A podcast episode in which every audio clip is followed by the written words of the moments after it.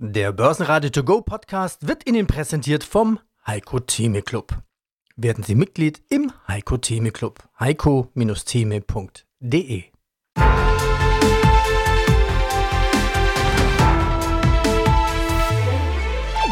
Börsenradio Network AG Marktbericht Im Studio des Börsenradio begrüßt Sie heute Andreas Groß gemeinsam mit Peter Heinrich.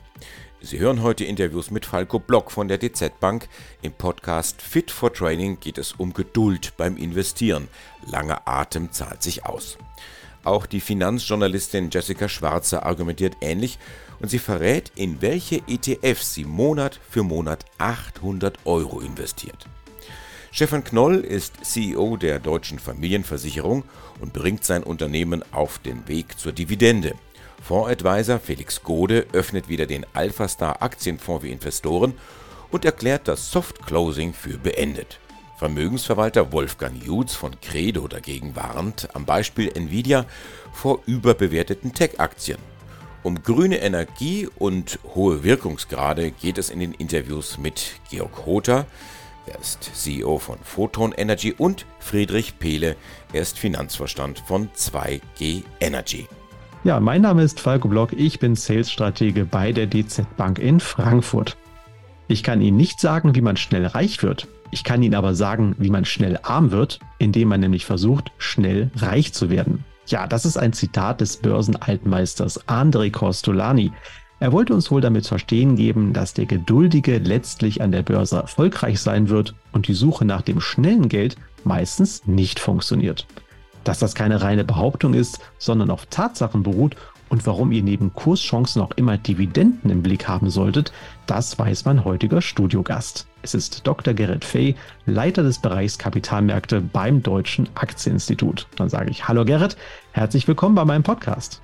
Ja, herzlich willkommen auch von meiner Seite. Ich freue mich hier zu sein. Gerrit, dein Arbeitgeber, das Deutsche Aktieninstitut, dürfte wohl nicht jedem unserer Zuhörer ein Begriff sein. Erklär uns doch mal, was macht ihr eigentlich und was gehört dort zu deinen Aufgaben?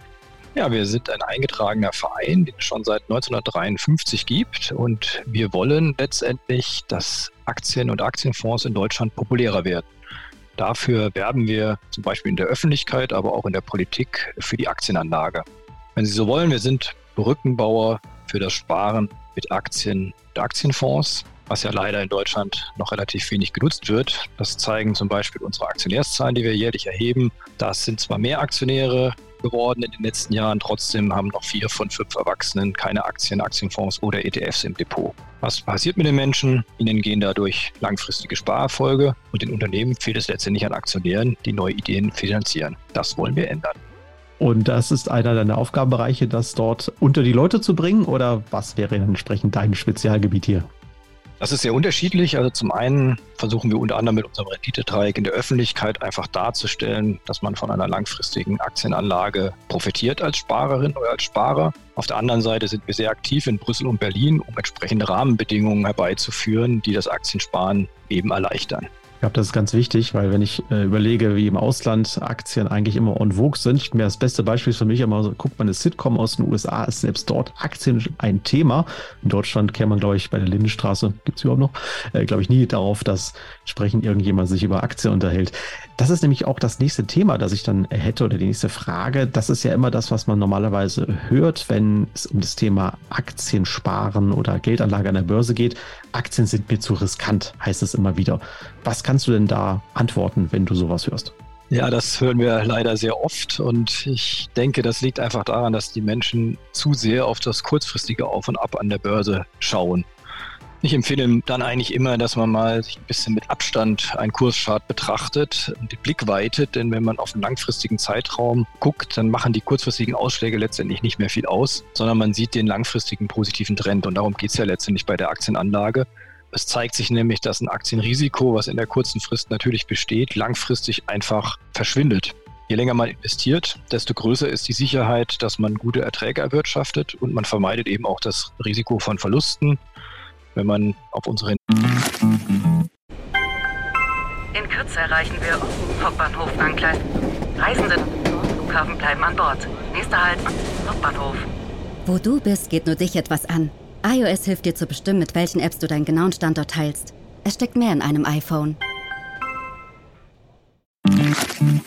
Elite-Dreiecke beispielsweise schaut, aber das kann man auch anders zeigen. Ab circa 15 Jahren hat man einfach bei einer breit gestreuten Aktienanlage letztendlich kein Verlustrisiko mehr gehabt in der Vergangenheit. Der DAX startet verhalten in die neue Handelswoche. Der drohende Zahlungsausfall der USA rückt mal wieder ins Zentrum und lastet wie Mehltau auf den Kursen. Auch wenn das eine alljährlich wiederkehrende Posse ist, nach wie vor geht eine gewisse Sorge davon aus. Immerhin ist ja Wahlkampf in den USA.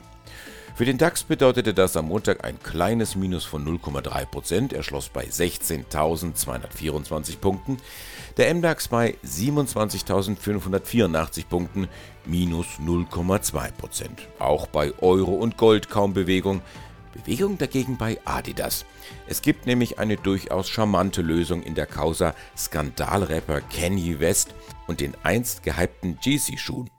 Die will Adidas nämlich jetzt auf den Markt werfen und den Verkaufserlös spenden. Für die Bilanz vermutlich ein eher neutraler Posten, aber unbezahlbar für Karma und Image. Apropos Karma. Facebook wird von alten Sünden eingeholt und muss 1,2 Milliarden Euro Strafe zahlen, weil man gegen die Datenschutzverordnung in Europa verstoßen hat. Aufgedeckt hatte den Skandal vor zehn Jahren Edward Snowden. Snowden lebt seit dieser Zeit im Exil in Moskau. Ich bin Wolfgang Kutz, unabhängiger Vermögensverwalter in Nürnberg. Du hast vorhin verschiedene Argumente aufgezählt. Man sagt ja immer, die Börse ist normalerweise ein halbes Jahr voraus. Ja, ist sie jetzt nicht mehr ein halbes Jahr voraus? Äh, ist sie jetzt hinterher? Naja, ich glaube, wir müssen uns dann schon neben den einzelnen Indizes auch die Einzeltitel anschauen. Und da ist mir aufgefallen, nehmen wir mal an der Nasdaq, Nvidia, die profitieren natürlich von der Fantasie auf künstliche Intelligenz. Und deswegen sind die Nasdaq-Titel ja unter anderem auch so stark angestiegen. Aber die sind mittlerweile so hoch bewertet, dass sie das Mehrfache, das Mehrfache ihres Jahresumsatzes an Börsenkapitalisierung haben. Und ähnliches ist auch bei vielen anderen Titeln. Jetzt kann man sagen, bei Microsoft und bei Apple, da ist das durch die Umsätze gut untersetzt. Aber bei vielen anderen ist es reine Fantasie auf künstliche Intelligenz. Natürlich mag die künstliche Intelligenz kommen und die Welt verändern, aber vor ein paar Monaten wusste noch niemand, was ChatGPT überhaupt ist. Und da gebe ich dir recht. Jetzt kommt aber ein Komma und ein Aber. Aber ich glaube wirklich, es wusste ja auch niemand, dass plötzlich Krieg kommt und äh, auch Corona kam relativ schnell. Ich meine, da passieren Dinge an der Börse, die immer schnell kommen und die Welt verändern.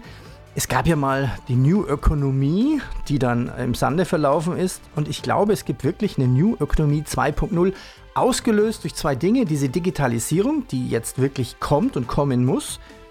Und ausgelöst eben durch dieses KI. Und ich glaube, das ist jetzt eine echte, eine echte New Ökonomie und auch ein echter Schwung dann für die Börsen.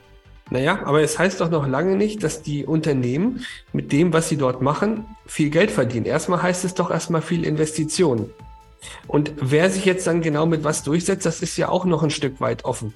Natürlich sieht man das an Microsoft oder an, an diesen Titeln. Aber bei, bei anderen Sachen bin ich jetzt erstmal zurückhaltender. Für mich ist das natürlich ein, ein wichtiger Trend. Aber wir hatten vor ein paar Monaten, kann ich mich erinnern, da kamen ganz viele Anfragen rein zum Thema Wasserstoff wie viel man mit Wasserstoff Gewinn machen kann und was da für eine Zukunft drin liegt und so weiter. Und diese ganzen Trends, die sind jetzt alle dieser Trend mit dem Wasserstoff ist auch wieder ein ganzes Stück weit im Sande verlaufen, weil die Firmen wahrscheinlich davon profitieren, aber kein Geld verdienen oder zu wenig Geld verdienen zu der Fantasie, die dort schon eingepreist ist. Und gerade bei den KI-Titeln ist schon eine Menge Fantasie wieder eingepreist. Ich bin leidenschaftliche Börsianerin und diese Leidenschaft habe ich zu meinem Beruf gemacht. Jessica Schwarzer ist mein Name, Finanzjournalistin und Buchautorin. Buchautorin Jessica, das ist genau das richtige Stichwort. Sell in May and go away. Dieser Börsenspruch ist ja so berühmt, dass du sogar ein Buch darüber geschrieben hast, also über alle Börsenweisheiten. Aber lass uns mal jetzt aus aktuellem Anlass dieses Thema Sell May etwas genauer anschauen. Irgendwie sind sie alle da, weil anders ist es ja nicht zu erklären, dass der DAX ein Allzeithoch macht. Ja, also das ist dieses Mal auf jeden Fall bisher zumindest ein guter Mai. Wir haben ja noch ein paar Tage. Also bisher hat Sell May nicht gestimmt, aber die Börsenweisheit besagt ja, dass die Sommermonate etwas schwächer sind als die Wintermonate und das heißt Sell May and go away, but remember to come back in September. Also es kann natürlich gut sein, dass Juni, Juli und August gruselig werden und der Mai uns jetzt ein bisschen in die Irre führt, der Wonnemonat. Aber ja, wir haben einen DAX-Allzeithoch und das ist übrigens nicht das erste Mal, dass ein DAX-Allzeithoch im Mai fällt. Also äh, wunderbar um jetzt zu deiner Anlagestrategie zu kommen. Du zahlst jeden Monat, legst zur Seite 800 Euro, hatte ich gelesen. Und zwar in ETFs, ausschließlich in ETFs. Mit welcher ähm, Taktik? Also ich habe zwei Depots und das eine ist mein langfristiges für die Altersvorsorge, 80% Aktien, 20% Anleihen.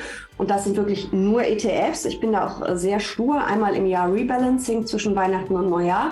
Es kommt natürlich bei 800 ähm, Euro, die da reinfließen, in einige dieser ETFs, nicht in alle, kommt das ein bisschen zu Verschiebungen und natürlich durch die allgemeine Marktentwicklung auch. Also einmal im Jahr Rebalancing, wenn möglich über Zukäufe zwischen Weihnachten und Neujahr. Und wenn es stärkere Rücksetzer gibt, der Corona-Crash war so einer, dann kaufe ich außerplanmäßig nach, wenn ich eben das Geld auf dem Anlagekonto liegen habe, was ich damals zum Glück hatte. Ist emotional nicht immer ganz so einfach, in solche Turbulenzen äh, reinzugehen, aber hat sich ausgezahlt. Das mit den Emotionen, das ist ja immer so eine Sache. Ich hatte kürzlich gesprochen mit einem Kollegen, der in Omaha war, bei mhm. Berkshire Hathaway. Und da ist auch irgendwo eine Frage gestellt worden. Wie geht der Anleger um mit Emotionen? Und dann haben sich die beiden alten Herren irgendwie angeschaut, Buffett und Mange, und haben gesagt, um, ähm, sorry, da können wir jetzt gar nichts dazu sagen. Wir haben keine Emotionen. haben die auch, die haben auch die Profis, aber die haben halt natürlich unheimlich starre Regeln, an die sie sich halten und eine gute Strategie. Und dann ist es ein bisschen einfacher, mit den Emotionen klarzukommen. Aber ich glaube, kein Anleger kann sich davon freisprechen, egal ob Profi oder Privatanleger. Wenn so ein DAX oder auch ein S&P 500 wie ein Corona-Crash wie ein Stein fällt, da ging es vier Wochen nur abwärts, 30 Prozent und mehr, kannst du mir nicht erzählen, dass nicht auch Warren Buffett die ein oder andere Emotion hat. Und wenn es Gier ist, weil er wieder kauft in der Situation. Den Vogel schießt ab die Aktie des Ballspielvereins Borussia 09 e.V. Dortmund, kurz BVB. Nach dem Auswärtssieg gegen Augsburg in der ersten Fußball-Bundesliga hat die Mannschaft gute Chancen, am kommenden Wochenende deutscher Fußballmeister zu werden. Julian Nagelsmann gefällt dies. Heidi Klum offenbar ebenfalls und den Anlegern sowieso die BVB-Aktie 15% im Plus. Florian Spatz, CEO von Illumeo. Ja, wie schaut es mit den Zahlen aus? Sie hatten ja vorhin gesagt, momentan Q1, die Zahlen gehen nach unten. Korrekt, also da sind wir jetzt natürlich wieder im Kerngeschäft. Also über Julie machen wir noch keinen Umsatz. Da gehen eigentlich alle Zahlen nach oben, die wir so zeigen. Das eine sind die Anzahl Kanäle, die Anzahl geschauter Videos, aber eben auch die Anzahl Sekunden, die jemand in der App bleibt. Also wir sehen sozusagen in allen relevanten KPIs, dass die App gefällt und die Leute da drin bleiben. Aber sie generiert noch keinen Umsatz unserem Kerngeschäft sehen wir einen leichten Umsatzrückgang, der sich vor allen Dingen dadurch erklären lässt, dass das wirtschaftliche Marktumfeld ein ganz anderes ist. Wir sehen allerdings auch, dass ein Unterschied zwischen der ersten Quartalshälfte und der zweiten Quartalshälfte. In der ersten Quartalshälfte laufen wir ja noch gegen ein viel stärkeres Vorjahr. Daraus resultiert das Minus. Und in der zweiten Quartalshälfte haben wir unser Business stabilisiert und sehen sozusagen auch im Web zum Beispiel, dass wir im April auch wieder 8% gewachsen sind, da also auch wieder auf Kurs sind. Was haben Sie jetzt 2023, also dieses Jahr noch an Produktverbesserungen geplant? Also in unserem Kerngeschäft werden wir vor allen Dingen online weiter wachsen und weiter investieren. Wir haben jetzt vor kurzem eine neue On-Page-Suche gelauncht, die Kunden auch per KI sehr viel zielgerichteter zu ihren Produkten bringt und die Conversion und die gesamte Kauf-Shopping-Erfahrung deutlich verbessern wird. Und in Julie wird es verschiedene wichtige Schritte geben. Ein ganz zentraler ist Julie Pay. Das bedeutet, dass ich innerhalb der Julie-App, in dem Moment, wo ich ein Produktvideo gesehen habe, was mir gefällt, ohne die App verlassen zu müssen, direkt bezahlen kann mit einem Klick. Das bedeutet also, ich muss dann nicht sozusagen auf der Webseite des jeweiligen Händlers mich neu anmelden und registrieren und all meine Zahldaten hinterlegen, sondern das mache ich einmal bei Julie Pay und dann nutze ich Julie Pay bei den über 1500 Händlern, um einzukaufen. Ganz einfach mit einem Klick und ohne die App zu verlassen. Mein Name ist Felix Gode und ich bin Gründer von AlphaStar und Fondsadvisor der beiden Fonds AlphaStar Aktien und AlphaStar Dividenden. Und aus dem Studio des Börsenradio melde ich mich, ich bin Andi Groß. Lass uns doch mal über den Markt an sich sprechen. Da sehen wir in der ersten Börsenreihe im DAX Allzeithoch. Wie sieht es denn in der zweiten Reihe aus? Machen die Small- und Mid-Caps auch diesen Move nach oben mit? Leider nicht ganz, zumindest nicht, was die Kursentwicklung anbelangt. Also es ist wirklich schon sehr erstaunlich, wie stark sich der DAX jetzt in den letzten Monaten gezeigt hat. Wir sind auch bei den Small Caps mit einer positiven Entwicklung unterwegs, aber weitem nicht in der Dynamik, wie das tatsächlich im DAX der Fall ist. Aber das ist die Kursentwicklung. Die inhaltliche Entwicklung, also die fundamentale Entwicklung der Unternehmen, die ist nach wie vor auf einem sehr, sehr guten Niveau. Wir haben ja immer wieder in der Vergangenheit hier auch an dieser Stelle drüber gesprochen, wie sich die Portfoliounternehmen bei uns entwickeln. Und 2022 war es ja so, dass wir Größenordnung von 20 Prozent Zuwachs bei Umsatz und Gewinn gesehen haben.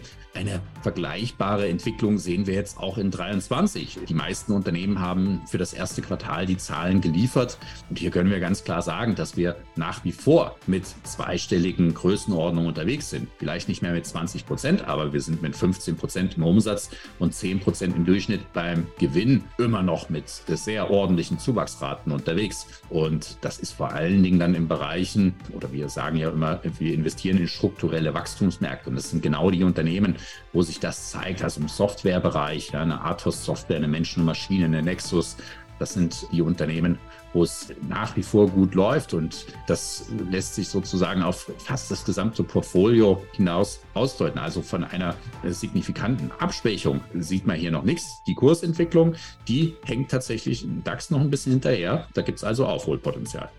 Und damit dann auch in der Performance des Fonds. Davon ist dann entsprechend auszugehen, zumindest im relativen Vergleich. Ja, wir wissen natürlich alle nicht, wie die Entwicklung sich jetzt im zweiten Halbjahr, also konjunkturell und auswirken wird und wie sich dies auf die Zahlen von einigen Unternehmen auswirken wird. Man sieht ja durchaus bei zyklischen Unternehmen an der einen oder anderen Stelle ein paar Schrammen sozusagen im Lack. Aber das muss ja noch lange nicht bedeuten, dass wir hier in, in, große Schwierigkeiten hineinlaufen. Das kann keiner final beurteilen. Ich glaube, wichtig ist tatsächlich, in Unternehmen investiert zu sein, die grundsätzlich in Bereichen aktiv sind, die einen unterliegenden Wachstumsdruck haben. Im Softwarebereich, aber auch Umwelttechnologien zum Beispiel sind wir stark investiert oder im anderen Technologiebereichen, ja, im Halbleiterbereich zum Beispiel, der so einen grundlegenden Wachstumstrend aufweist. Und Na, schon die Steuererklärung gemacht? Wir vom Handelsblatt haben in einem Steuerspezial analysiert, worauf das Finanzamt bei der Steuer 2023 genauer guckt. In unserem PDF-Ratgeber finden Sie die wichtigsten 16 Neuerungen, Einstiegstipps für Elster und vier Wege, wie Sie das Maximum herausholen. Sichern Sie sich also jetzt das digitale Handelsblatt vier Wochen für nur 1 Euro unter handelsblatt.com slash mehrwissen. Hier sind wir zuversichtlich, dass selbst wenn das Umfeld sich etwas rauer darstellen sollte in der Zukunft, dass wir hier dann mit diesen Unternehmen gut durch so eine Phase auch durchkommen würden. Mein Name ist Georg Kota, ich bin Mitgründer und CEO und zurzeit auch Interim CFO der Photon Energy Gruppe. Nochmal zurück zum Wasser. Sie haben ja auch ganz banale Wasserprojekte. Also Wasser hat ja verschiedene Probleme.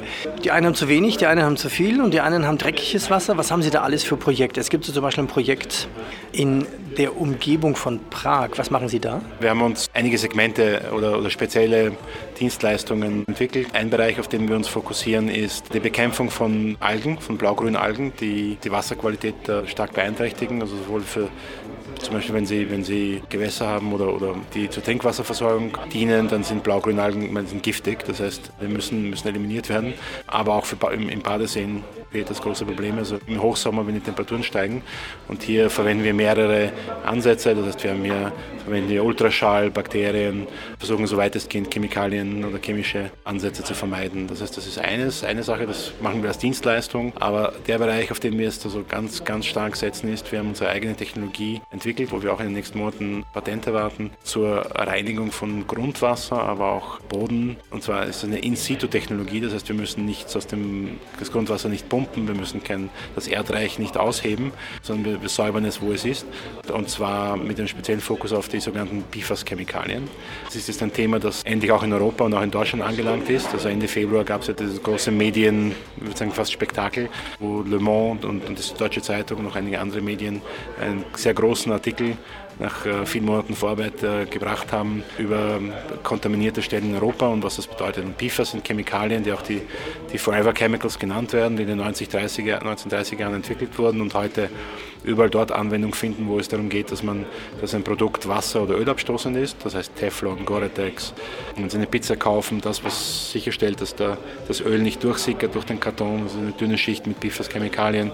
Sie wurden auch dem Löschschaum beigemischt. Und, und deswegen überall dort, wo Löschschaum angewendet wurde, an Flughäfen oder Chemiefabriken, kam es zu einer Verseuchung. Und das Problem ist, dass sich diese, diese Chemikalien in der Natur nicht, dass nicht zersetzt werden und leider auch in unseren, also sowohl im menschlichen als auch im Tierkörper akkumulieren. Und es gibt also mehr und mehr Hinweise darauf, dass sie zu verschiedensten Krebsarten führen und, und, Immunsystemproblemen und so weiter.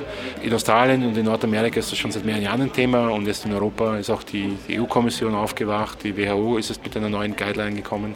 Das wird etwas, das, das, das, das angegangen werden muss. Und wir haben jetzt ein, ein Projekt mit, in Australien mit dem Verteidigungsministerium beendet und auf Grundlage der Resultate glauben wir oder sehen wir, dass unsere, unser technologischer Ansatz, unsere Technologie in der Lage ist, diese PFAS-Chemikalien abzubauen und zwar dort, wo sie, wo sie gelagert sind, das heißt unter, unter Grund, entweder im Grundwasser oder, oder im Boden. Und da sehen wir es natürlich einerseits, dass ein wirklich großes Problem ist, dass es jetzt wirklich in vollem Umfang erkannt wurde. Die Notwendigkeit, aber natürlich aus Geschäftssicht auch sehr signifikantes Potenzial, dass das in den nächsten Jahren für uns ein, ein wirklicher, ein, ein wirklicher Pfeiler in unserer Geschäftsentwicklung sein wird. Ja, Friedrich Pehle, ich bin der Finanzvorstand der Firma 2G Energy AG, bin zuständig für die Bereichen Finanzen, Controlling, natürlich auch Investors Relation und Personal, was nicht unwichtig ist in dieser Zeit. Sie haben auch gerechnet, schauen wir mal kurz drauf, 2022 Umsatz 313 Millionen, Steigerung zum Vorjahr, da waren es 266, EBIT 22 Millionen, auch hier der Vergleich zum Vorjahr mit 18 Millionen. Wie war jetzt das erste Quartal? War das auch so stark? Das erste Quartal war unter Umsatzgesichtspunkten tatsächlich außergewöhnlich stark. Das hatte damit zu tun, dass wir eine deutlich effizientere Fertigung im vierten Quartal des letzten Jahres hatten. Materialengpässe vor allen Dingen waren nahezu vollständig aufgelöst. Die Fabrik schnurrte wie am Schnürchen und das reflektierte sich darin, dass unsere Bestände an praktisch technisch fertigen BRKWs, die teilweise auch schon beim Kunden ausgeliefert waren, aber noch nicht schlussfakturiert waren, stark akkumuliert haben. Diese hohen Bestände an quasi Fertigerzeugnissen, auch wenn sie als unfertige Erzeugnisse bilanziert werden, sind eine Anzahlung auf das erste Quartal und wir werden demnächst demnächst ja die Q1-Zahlen präsentieren. Die werden erfreulich ausfallen. Spannender ist vielleicht der Auftragseingang. Auftragseingang war im ersten Quartal des letzten Jahres und das zweite Quartal des letzten Jahres außerordentlich gut. Und dann mit Verschärfung der Energiekrise ließ der Auftragseingang nach. Und wir haben auch fortlaufend darüber berichtet, dass auch der Auftragseingang im ersten Quartal nicht auf dem Niveau des Vorjahres ist. Aber dazu zwei wesentliche Bemerkungen. Ab Ende des Winters, also irgendwo ab März, haben wir gesehen, dass der Auftragseingang doch wieder spürbar nach oben geht. Das hält auch an. Auch im April erfreuliche Auftragseingangszahlen. Und das Zweite, man kann natürlich immer sich mit dem Vorjahr vergleichen. Auch ich neige dazu, wenn es eben schmeichelhaft ist, äh, das so zu machen. Aber eigentlich müssen wir ja wissen, ob wir genug Aufträge akquirieren, um unsere langfristige Wachstumsstrategie, nämlich 10% plus Inflationsrate, zu füllen. Und da kann ich deutlich sagen, dass so wie die Auftragseingänge im Augenblick laufen, wir uns sehr, sehr komfortabel fühlen, dieses 10% plus Inflationsziel zu erreichen. Wenn dieser Podcast informativ für Sie war, was ich sehr hoffe, dann empfehlen Sie uns doch gerne weiter. Verlinken Sie uns oder bewerten Sie uns besonders positiv. Das würde mich sehr freuen. Ich bin Andreas Groß und wünsche Ihnen viel Erfolg bei Ihren Investmententscheidungen. Schreiben Sie mir doch unter redaktion.brn-ag.de. Basenradio Network AG Marktbericht.